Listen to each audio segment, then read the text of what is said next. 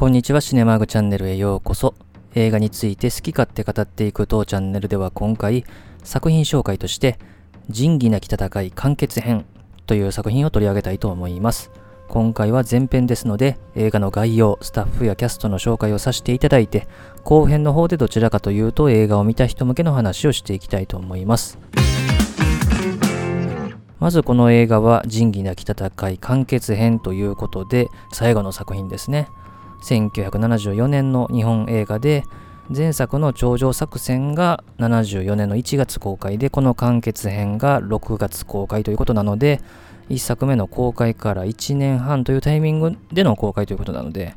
1年半で5作品作ったということですね。で、この映画のあらすじなんですけれども前作の頂上作戦でですね各組織のですねトップが捕まってしまったわけですけれども山盛り側にいた武田はですねこういう市民の厳しい目から逃れるためにですね広島全土のヤクザに声をかけてですね政治結社の転生会を立ち上げるんですね。でヤクザ色をですね薄める方向に持っていきたいんですけれども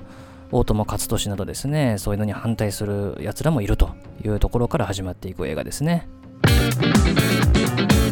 スタッフやキャストはほとんど同じなんですけれども、少しだけ紹介しておくとですね、新しいキャストで言えばですね、大友克俊役を演じたのが宍戸城ですね。2作目の広島市東編で出てきた時は千葉真一が演じましたけれども、他の映画撮影のために不参加となったためにですね、宍戸城が演じることになりましたね。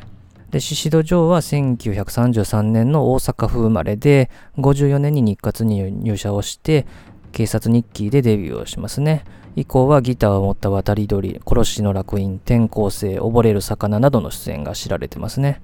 あと彼が有名なのはほっぺたのところにシリコンを入れてたんですね。かなり若い頃に入れてたんですけどね。まあ、当時の日活にはあの石原裕次郎とか小林明が、まあ、本当にライバルとしていて、まあ、彼らと違う悪役たちの魅力を出すために入れたそうですね。後にね、年を取られてから取り出されてますけれども。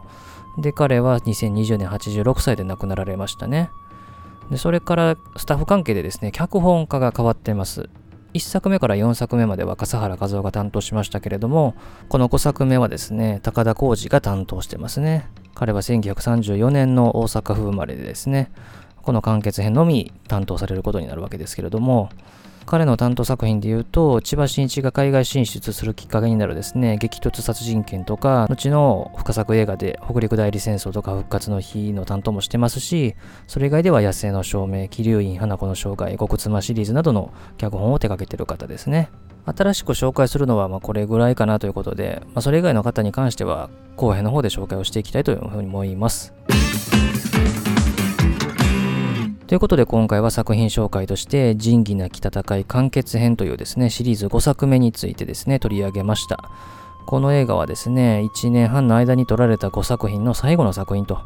前作の時にも話しましたけれども、一応は終わった話をですね、作ってまた完結編という形で撮ってるので、まあ、どういう風に展開していくのかってところはまあ興味深いところかなと思って見ていただければと思います。映画を見た方は後編の方も聞いていただければと思いますので、そちらもよろしくお願いします。最後までお付き合いありがとうございました。